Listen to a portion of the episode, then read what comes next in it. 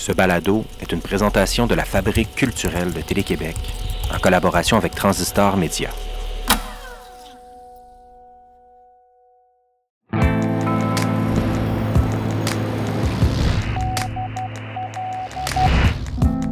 Dans son poème Al-Araf, Edgar Allan Poe écrit L'été, la nuit, les bruits sont en fête.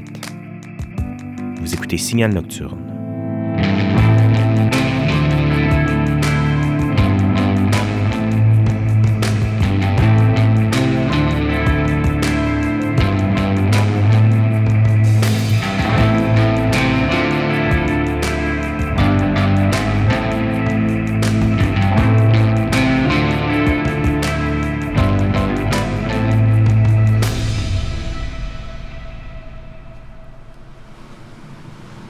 Ça fait un peu plus de huit heures que je suis parti, en route vers l'autre bout de la province.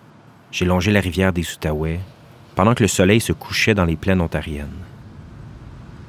J'aurais aimé que le niveau du réservoir baisse juste un peu plus lentement, pour pas que j'aie à m'arrêter à Montmagny, faire la route d'une traite.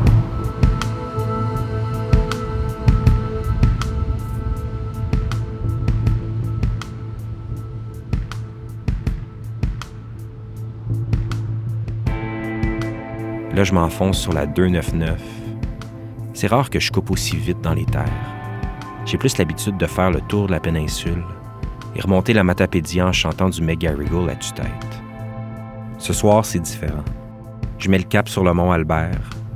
C'est là que la première autofiction québécoise écrite par une femme trans a pris forme, dans les montagnes et les sentiers de la Gaspésie. Son autrice, Gabrielle Bouliane Tremblay, vit à Montréal et est originaire de Charlevoix. Le livre La fille d'elle-même, Gabrielle Bouliane Tremblay l'a écrit sur une période de 15 ans. Ça retrace le chemin d'une enfant née dans un corps de garçon, de son primaire jusqu'à ce qu'elle émerge comme femme au début de l'âge adulte. À sa sortie en 2021, c'est une lecture qui a bouleversé des milliers de lectrices et de lecteurs. Le roman a reçu beaucoup de belles critiques en plus de se retrouver sur la liste des finalistes au prix des libraires 2022. Gabrielle Bouliane Tremblay nous guide à travers la nature qui occupe une place importante dans son premier roman, La fille d'elle-même.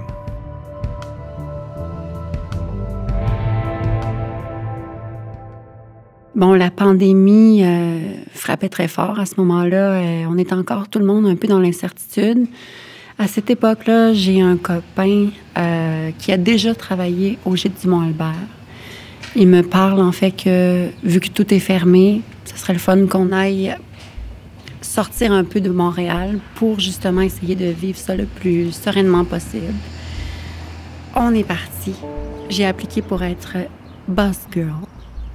Puis là-bas, comment c'est fait la configuration, c'est que c'est au creux des montagnes. Donc, le gîte, qui n'est pas un gîte, mais plus un hôtel, quatre étoiles, euh, se retrouve au creux. Et je ne sais pas si vous avez écouté euh, Dirty Dancing, Danse lascive. Euh, c'est un mix entre ça et The Shining. Le, décor, c'est vraiment, on est à, mi-chemin entre ces deux ambiances-là. Ça dépend qu'est-ce qu'on aime. Et c'est à flanc de montagne. Il y a vraiment, vraiment plein de montagnes. Là-bas, on reste dans un petit chalet, vraiment tout petit, juste pour deux personnes. Et je, rencontre plein de gens là-bas qui, sont venus aussi s'évader, euh, travailler, faire de l'argent, mais aussi s'évader de Montréal euh, sous la cloche de verre. À ce moment-là, j'ai vraiment un feeling de camp pour adultes parce que tout le monde est excité, tout le monde euh, a juste hâte de faire des randonnées pédestres. Puis moi, ça rappelle en fait Charlevoix. La Gaspésie me rappelle Charlevoix. Il y a plein, plein, plein d'arbres, il y a des rivières, il y a des lacs. Et euh, dans mes temps libres, je vais faire de la randonnée avec des gens ou toute seule. Je réapprends à vivre à travers la nature. Je rentre en communion avec la faune, la flore. Je prends plein de photos. Quand je reviens, je travaille la fille d'elle-même. Parce qu'à ce moment-là, euh, la fille d'elle-même est à la fin de sa préparation. On est dans la neuvième version. Alors, euh, dans mes temps libres, j'écris énormément. Et l'espace m'inspire aussi. rajoute une touche sensorielle à la fille d'elle-même, qui fait en sorte que là, je sens que j'atteins quelque chose d'abouti dans sa forme. Qui, d'ailleurs, c'est un roman qui a évolué énormément, mais là, j'ai senti qu'il s'épanouissait, qu'il pouvait fleurir dans ce décor-là. Puis, effectivement, quand j'ai renvoyé ma version à mon éditrice, elle m'a dit là, on, a quelque chose, on sent quelque chose. Je suis trois mois et demi là-bas, en Gaspésie. Euh, la relation va s'étioler euh, au retour parce qu'on a été 24 heures sur 24, 7 jours sur 7 ensemble. Donc, ça a comme brûlé notre couple. Donc, je suis en rupture et euh, je dois quand même continuer de retravailler à Montréal, la fille d'elle-même. Ça n'a pas été facile, mais j'étais comme dans un, sentiment de ne plus avoir rien à perdre. Donc, la Gaspésie, pour moi, représente la floraison de mon écriture.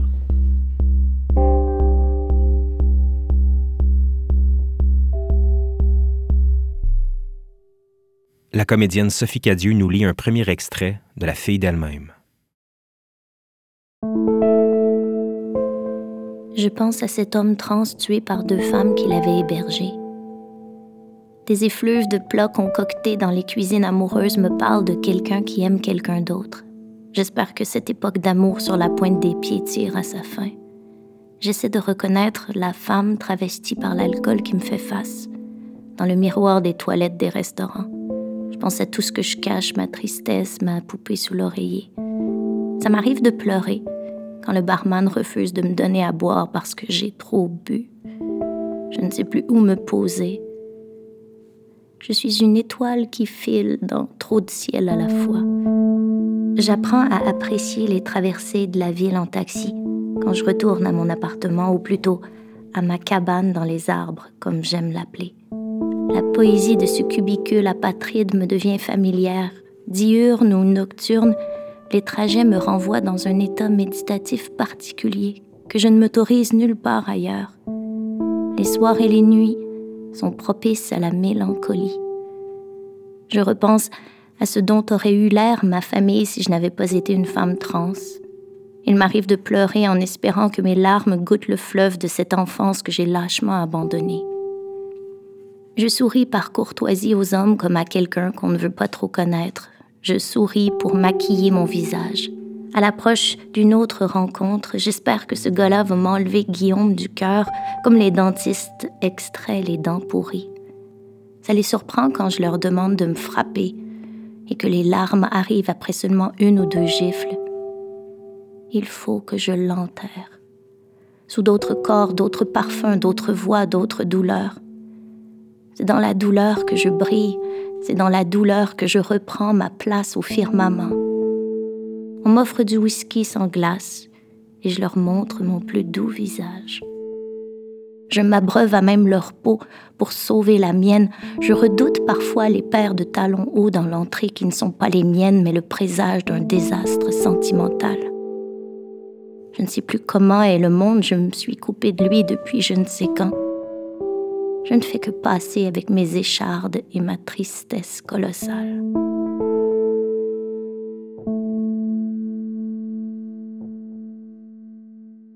Est-ce que tu sens une influence des lieux dans lesquels tu passes, dans lesquels tu vis? Est-ce que tu te sens perméable à ça dans, ton travail de création? Énormément. Euh, je me souviens, la fille d'elle-même, sa forme avant, c'était une fiction, c'était pas une autofiction. Et c'est quand j'ai déménagé à Montréal que je me suis rendu compte que je voulais parler de quelque chose de plus près de moi. Le roman a eu une transition lui aussi, par la force des choses, par mes déménagements, mes ruptures, ma compréhension de la vie. Sur 15 ans, il y a beaucoup de choses qui changent quand même mhm. dans, dans, une perception de ce qu'on se fait euh, de notre vie, de la philosophie. Puis les lectures nous influencent aussi. À ce moment-là, je lisais Marie Huguet, Gabrielle Roy, Annie Ernaux, Nelly Arcan. Donc, toutes ces femmes-là m'ont influencé dans mon écriture aussi, m'ont tendu la main aussi dans leur univers, guidé à travers, pour me montrer la voie sur ma propre voie, en fait. Est-ce que tu sens que l'écriture te permet en quelque sorte de, de survivre, ce geste-là, que ce soit physiquement ou mentalement? Mon rapport à l'écriture est physique, vraiment. Dans la mesure où est-ce que si je suis sur une longue période de temps à ne pas écrire, je vais vraiment me sentir inconfortable physiquement. Des fois, ça va avec des signes physiques comme des sueurs froides. C'est vraiment spécial. à ce point-là. C'est très, très physique. Et parce que moi, j'entretiens un journal depuis 5-6 ans euh, sous les recommandations d'une euh, thérapeute. Euh, parce que je suis une fille de trauma aussi. Donc, j'ai beaucoup de, de, de trauma que je dois régler, que l'écriture me permet aussi à travers ça de, de passer à travers, mm-hmm. d'écrire, de comprendre, d'explorer. Donc, c'est ça, le journal. Si je suis sur une longue période de temps à pas l'écrire, là, je vais devenir un petit peu plus mal à l'aise euh, physiquement. Donc, euh, mais ça se règle quand j'écris. C'est ça qui, qui, est thérapeutique là-dedans, c'est que c'est ça, la corporalité de mon écriture, elle est, très importante. J'écris avec mon corps. Je pense, dans mon écriture, elle est sensuelle, dans la façon dont on utilise tous les sens pour explorer le monde, les personnages. J'aime, j'aime que les gens se sentent imprégnés dans l'univers. Je suis pas une fille qui va faire des grandes descriptions dithyrambiques sur les lieux. Mais euh, ça, je vais, vraiment être... Euh, construisez votre propre maison. Construisez vos propres décors. Vous, vous savez c'est quoi une maison. Je, je veux, je veux pas que les... C'est comme un... En anglais, do-it-yourself mm-hmm. literature. Mm-hmm. Si je peux mm-hmm. dire où est-ce qu'on est dans du... Construisons selon vos référents. Parce que je voulais pas imposer des images tant que ça aux gens. Je voulais vraiment que les gens se fassent leur propre expérience. À nouveau, on écoute Sophie Casieux.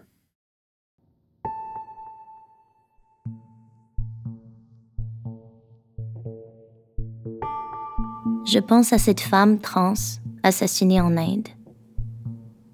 C'est peut-être moi que j'essaie de rencontrer derrière les moustaches, les cols de chemise boutonnés jusqu'à la gorge, les tatouages. C'est peut-être moi que j'essaie de retrouver sous les crayons de cire éparpillés sur la table, les enfants à aller chercher à 16 heures tapantes ou derrière la femme qui sait.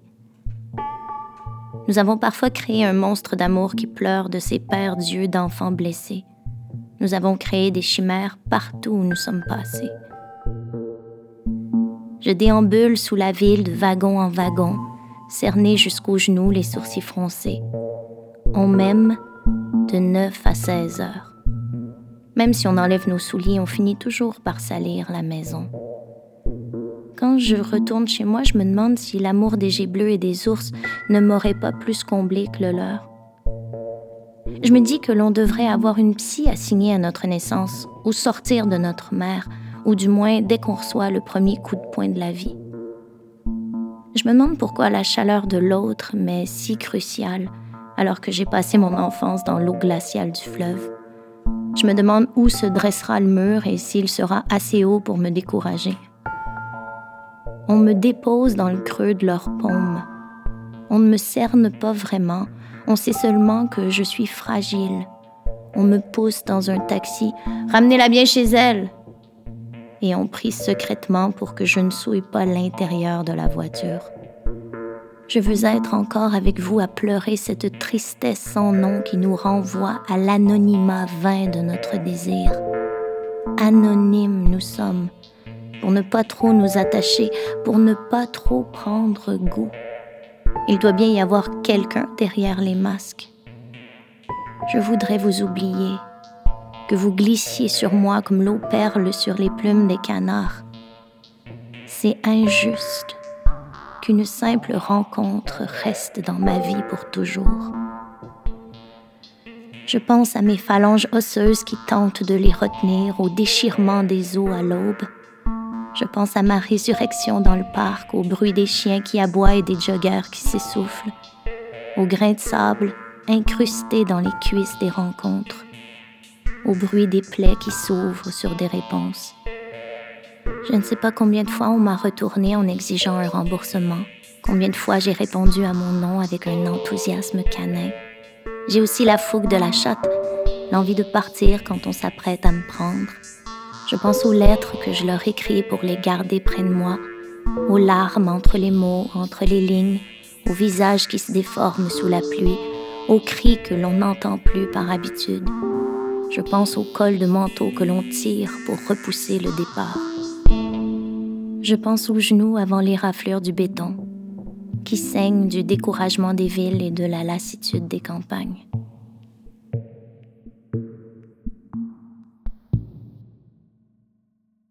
C'était Sophie Cadieux dans un deuxième extrait de La fille d'elle-même. Je disais un peu plus tôt que le livre a bouleversé des milliers de personnes depuis sa sortie, et je m'inclus là-dedans. C'est un récit à la fois violent et doux, intense et empreint d'humanité. En lisant le livre, j'avais souvent l'impression de suivre un personnage de film. C'est probablement parce que son autrice est aussi actrice. En 2017, Gabrielle a été la première comédienne trans à recevoir une nomination au prix Écran canadien comme meilleure actrice de soutien pour son interprétation dans le film Ceux qui font les révolutions à moitié n'ont fait que se creuser un tombeau. J'ai donc demandé à Gabrielle Bouliane Tremblay si le jeu nourrissait son écriture. Mon jeu, ma passion pour le cinéma, a date de très, très longtemps.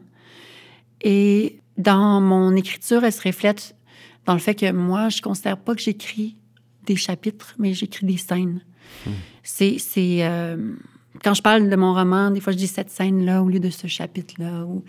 Euh, puis ça se fait naturellement. Puis je pense que c'est juste parce que c'est deux passions qui m'animent, euh, le cinéma, la littérature, c'est deux passions qui se nourrissent l'une l'autre. des fois, c'est les films qui vont m'influencer. Des fois, certaines écritures, certaines écritures vont influencer aussi. Puis je pense que c'est ça qui a fait en sorte que la protagoniste, euh, j'ai voulu qu'elle soit, euh, qu'elle n'ait pas de nom euh, connu. Bien sûr, elle a un nom, mais je voulais qu'elle ait, que elle porte le nom de ceux et celles qui la portent dans ses mains. Donc, cette immersion-là fait un peu plus cinématographique pour moi. Donc, il y, a une grande démarche que souvent, j'ai pas eu la chance d'expliquer dans des entrevues parce que il y avait d'autres choses à traiter parce que c'est un roman qui est tellement dense. Euh, on mhm. est 15 ans, il se passe 15 ans là-dedans, puis il a, pris 15 ans à écrire. C'est, vraiment drôle de, de hasard. Mais c'est ça, c'est que les deux se nourrissent.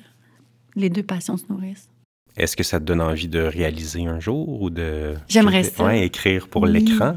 J'aimerais ça, en fait, parce que plus je vois des films, plus j'ai envie de parler en film aussi, de m'exprimer en film. Je trouve que c'est un grand médium qui peut rejoindre un autre public aussi. Euh, mais euh, pour moi, un livre, l'écriture est pas tant apporte pas tant tout le temps des réponses comme un film non plus, mais nous aide à trouver d'autres questions, puis à, se questionner sur la vie aussi.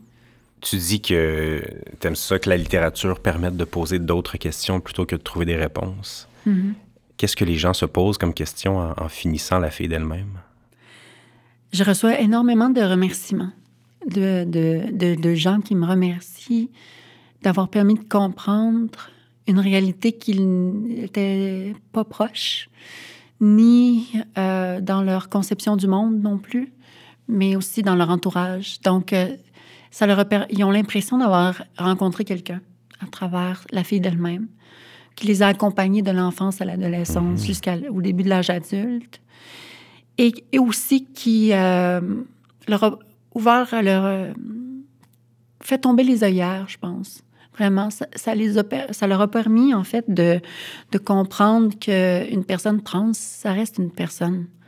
D'abord et avant tout, avec les mêmes aspirations que tout le monde, les mêmes défis que tout le monde, euh, les, mêmes, les mêmes aspirations. Puis, j'ai des gens, euh, comme une fois un salon, au Salon du Livre de Montréal, il y avait quelqu'un, un père de famille, qui me dit ben en passant, moi, j'ai lu ton livre et euh, je l'ai tellement aimé et je l'ai donné à ma fille qui est trans et ça m'a permis de mieux comprendre ma fille. Hmm. Fait que c'est des choses comme ça que je reçois qui me qui me donnent un un doux coup de poing au cœur. Je veux dire, c'est pas violent, mais c'est tellement touchant. Ça vient tellement me chercher.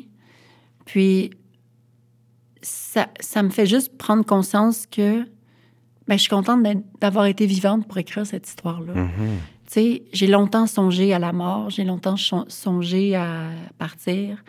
Et ce livre-là me tenait en vie à chaque fois.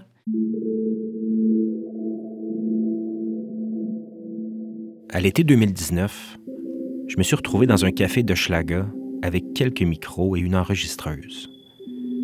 C'était le premier cabaret des sorcières de Judith Lucier, un événement de prise de parole engagé, poétique et humoristique. J'y ai rencontré Gabrielle Alors qu'elle faisait la lecture de son manifeste de la femme trans, publié à l'origine dans le magazine Zinc. En fouillant dans mes rubans, j'ai retrouvé cet enregistrement de Gabriel.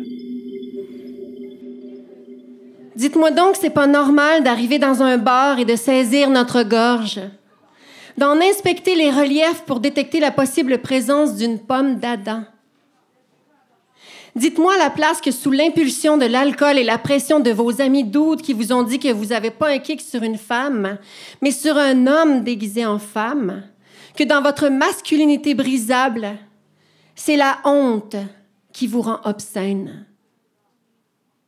Dites-moi donc c'est pas normal que la police débarque au bar avec sa flashlight pour inspecter nos papiers, que des rires qui s'échappent des uniformes, il y a la terreur de mourir sur place, que c'est pas normal d'être considérés comme des criminels. Dites-moi donc c'est pas normal que dans l'élan des taureaux, les serveuses foncent rouge sur nous en disant qu'on fait honte à la condition de la femme. Parce que salope à perruque, on ne sait pas vivre la nuit. Et qu'il faut toujours se chercher un taxi dans la neige. Parce que femme trans, on n'est pas des femmes, plutôt des aberrations, des pervers qui attendent juste ça de violer une fille dans toilette. Dites-moi donc, c'est pas normal de se faire chanter l'amour pour une fois dans sa vie et finalement se faire dire Tu reviendras me voir quand tu auras ton opération, qu'on essaye ça, ton nouveau vagin. Parce que c'est vrai que vous êtes les premiers à nous aimer relever de la honte, que notre combat, vous l'avez porté à bout de bras à la place de nous, que c'est à vous qu'on doit notre nouvelle vie, surtout pas à nous. Dites-moi donc c'est pas normal de se faire aimer la nuit entre deux bières ou entre deux joints, mais de se faire remplacer par une autre fille dans le jour parce que vous n'êtes pas sûr au fond, puis de vous savoir heureux un mois plus tard avec. Dites-moi donc c'est pas normal de pas vouloir se lever quand le médecin nous appelle avec notre ancien nom dans les speakers du CLLC, de devoir avancer dans l'opprobre tétanisé par la peur Dites-moi donc c'est pas normal de se faire dire Cache ton pénis, ma belle, si tu veux que je vienne. De ne pas avoir réalisé qu'on pouvait être désiré pour notre beauté, pas notre entièreté. Dites-moi donc c'est pas normal que vous preniez le temps de spécifier que vous n'êtes pas homosexuel si vous couchez avec nous, parce que vous ne vous apprenez rien, là. Puis dites-nous surtout pas que vous l'êtes si vous avez couché avec nous. Dites-moi donc que c'est pas normal de se faire dire que vous cherchez une vraie femme pour construire quelque chose. Puis remarquez donc que lorsque vous parlez de femme biologique, vous parlez de légumes. Dites-moi donc que c'est pas normal que des journalistes à large lectorat publient des torchons contre nous autres pour s'essuyer sur notre souffrance. Dites-moi donc, c'est pas normal que vous pensiez juste et bon et adorable de prendre le soin de nous spécifier que ça va pas, que finalement c'est parce que vous aviez envie de vous ramasser une femme cisgenre au bar, une femme non trans. Dites-moi donc c'est pas normal de se faire appeler MTF, male to female, homme-femme, she-male, créature, whatever, callis. Dites-moi donc c'est pas normal de ne pas pouvoir accéder à notre compte bancaire par téléphone parce que notre voix ne correspond pas au genre administratif qui est en attente de changement. Et dites-moi donc, c'est pas normal de passer le réveillon chez nous tout seul, chaque Noël planifiable dans son suicide, mais avec des balcons jamais assez hauts, nos chats qui comprennent pas qu'on a envie de se suspendre. Dites-moi donc à la place, que les personnes trans, on vivra d'amour comme tout le monde, puis ça ne sera plus nécessaire de sans cesse à se tenir debout puis à défendre nos droits. Dites-moi la place qu'on ne se fera pas violer, qu'on ne mourra pas dans un ravin laissé là deux semaines plus tard et mégenré, même à nos funérailles par nos parents qui n'ont jamais pu comprendre ou jamais voulu comprendre. Dites-moi donc que c'est possible de vous voir aimer plus loin que les préjugés. Dites-nous donc que les femmes trans qui se sont battues pour nous, nos droits, nos libertés, sont pas mortes pour rien. Parlez-nous d'amour. Parlez-nous de respect. Mais surtout, si vous ne comprenez pas, parlez-nous donc.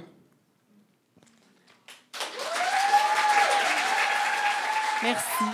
C'était Gabrielle Bouliane Tremblay qui lisait sur scène un extrait de son manifeste de la femme trans. Vous retrouverez la plus récente version de ce texte dans les premières pages de La fille d'elle-même. Le livre va également faire l'objet d'une adaptation télévisuelle dans les prochaines années. On va suivre ça avec grand intérêt. Avant de vous dire au revoir, je veux remercier toute l'équipe de Signal Nocturne.